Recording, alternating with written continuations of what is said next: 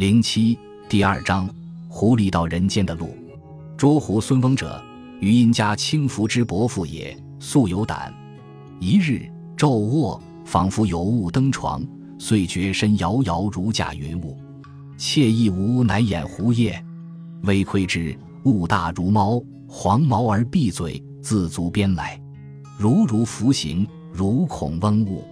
逡巡复体，折足，足尾，折骨。骨，腹即腹，翁骤起，按而捉之，握其相。物名，即莫能脱。翁急呼夫人，以代之其腰，乃直带之两端，笑曰：“文如善画，今注目在此，看作如何画法？”言次，物忽缩其腹，细如管，即脱去。翁大愕，极力复之，则又鼓其腹，粗于碗，坚不可下。力稍泄，又缩之。翁恐其脱，命夫人急杀之。夫人张皇四顾，不知刀之所在。翁左顾视一处，彼回首，则戴在手如环然，物以苗矣。一文为：有位孙姓的老翁，是我的亲家亲父的伯父，向来有胆量。有一天，他白天躺在床上歇息，突然感到好像有个什么东西爬上了床。于是觉得身体摇摇晃晃的，像是腾云驾雾一般。他暗想，是不是遇上了作怪的狐狸精？偷偷一看，有个和猫一般大的东西，黄毛绿嘴，正从他脚边蠕动着，慢慢往前爬，好像是怕把他惊醒似的。那东西小心翼翼地爬上了他的身体，碰着他的脚，脚就发麻；碰着他的大腿，大腿就发软。等到刚爬到他的肚子，孙老翁突然坐起来，用手一按，抓住了他。紧握住了他的脖子，那东西急声嘶鸣，一时间却无法挣脱。孙老翁急忙叫来老伴，用袋子捆住他的腰。于是他用手抓牢袋子的两端，笑着说：“听说你善变化，现在我盯着你，看你怎么变。”他话音刚落，那东西忽然紧缩起了肚子，把肚子缩得像个细管子，差一点逃出去。孙老翁大吃一惊，急忙用力捆紧他。这时。他又把肚子鼓起来，肚子变得有碗口那么粗，十分坚硬，袋子根本勒不进去。孙老翁稍有松懈，那东西又是一缩。孙老翁怕他逃掉，就叫老伴赶紧杀了他。老伴慌慌忙忙的四处乱看，不知道刀放在什么地方。孙老翁把脸转向左边，示意放刀的地方。等到他回过头来，却见袋子像个空环一般攥在手中。那东西已经无影无踪了。单就《捉狐论》这个短篇更近中国的散文笔记之章法，一个场景，一个片段，读来有风有雨，有声有色，把狐狸的形体多变描写到栩栩如生，宛若一段视频的画面，灵动舒展地呈现在面前。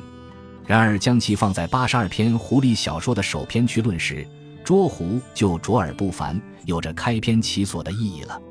一日。昼卧，仿佛有物登床，遂觉身摇摇如驾云雾。窃亦无，乃掩狐也。掩狐一义可作两种意解：一是在北方民间，人在梦中感到胸闷气短、呼吸急促，会认为是狐狸在作怪，所以称这狐狸为掩狐；二是所谓掩狐，就是梦魇中的狐狸。无论此处的掩狐为哪一种，都与昼卧中的梦有关。那么，这则捉狐是写了一场梦中的捉狐故事吗？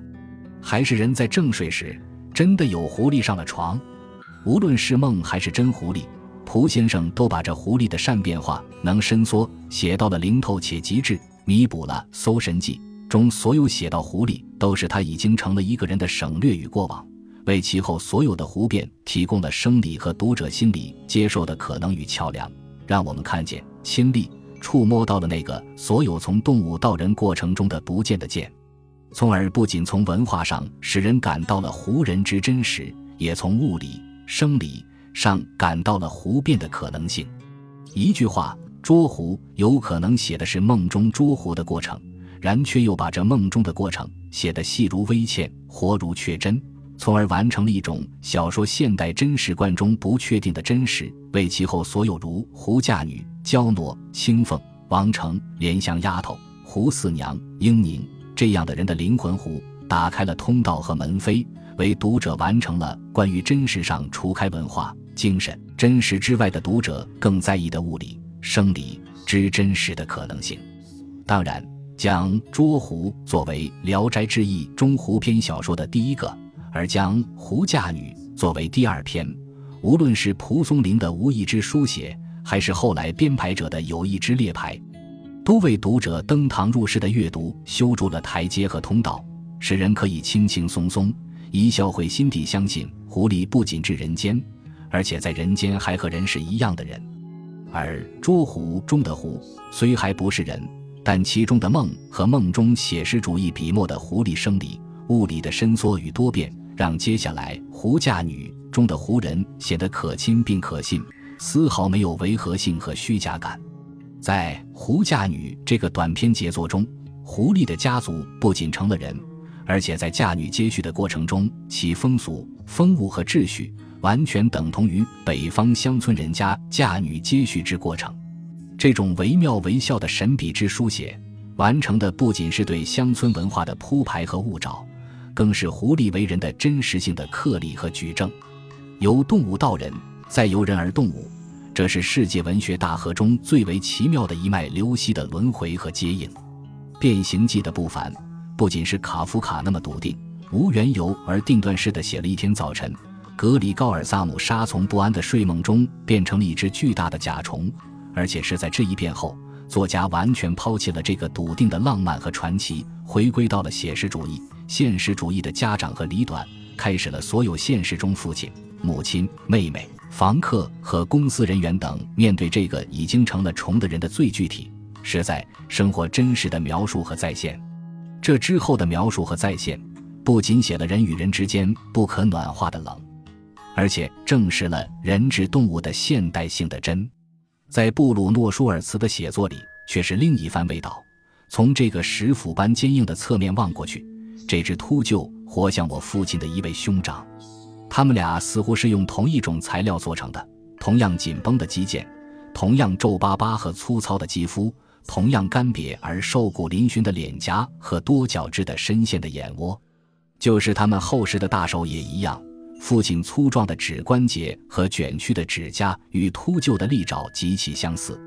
当我盯着那只睡着的秃鹫，给我的印象就像再看一具木乃伊，因脱水而日渐缩小的我父亲日后的木乃伊形象。每次阅读舒尔茨的小说，都是一次惊心动魄的旅行。父亲在那些短片中接连的出现，正是一步步由人变成动物或昆虫的推进。在鸟中。父亲即将成为一只秃鹫，而到了肉桂骰子，他就彻底成为一只蟑螂了。他父亲接连失踪了好几个星期，生活在蟑螂的世界里，我们再也认不出他。他已经融入了那个神秘的黑色团伙，谁知道他是生活在地板之间的裂缝里，还是在深夜穿过房间卷入蟑螂的纷争，或者早已变成了死虫中的一份子，肚皮朝天，把腿伸向空中。阿德拉每天早上都会厌恶地把它们丢进垃圾堆，然后烧掉。秃鹫、蟑螂、蝙蝠、梁蛇这些昆虫和动物，都是父亲这个人的去处和终点。他嘴巴朝下伏倒在烂泥里，尽管死命的挣扎，依然不能站起，因为有一张巨大的翅膀妨碍着他的行动。那对秃鹰似的巨大翅膀十分肮脏，已经脱掉了一半羽毛。这是一动不动地搁浅在污水里。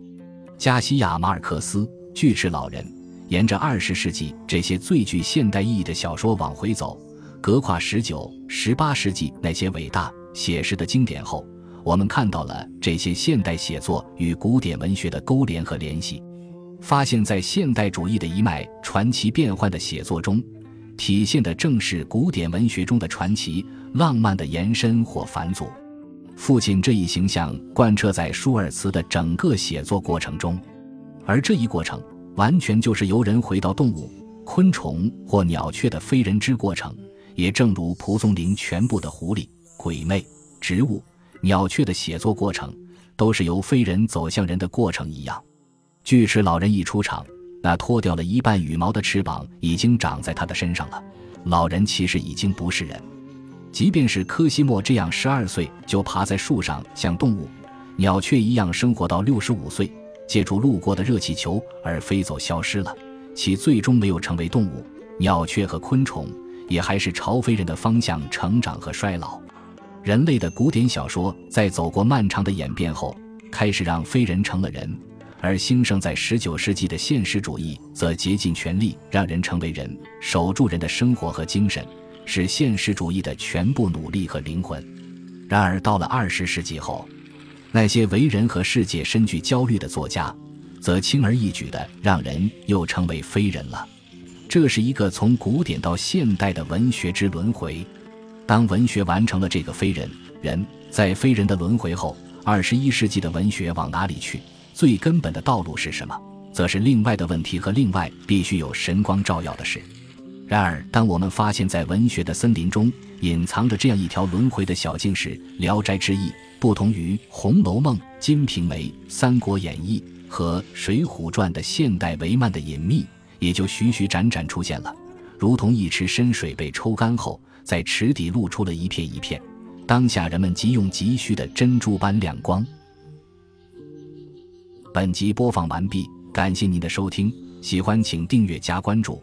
主页有更多精彩内容。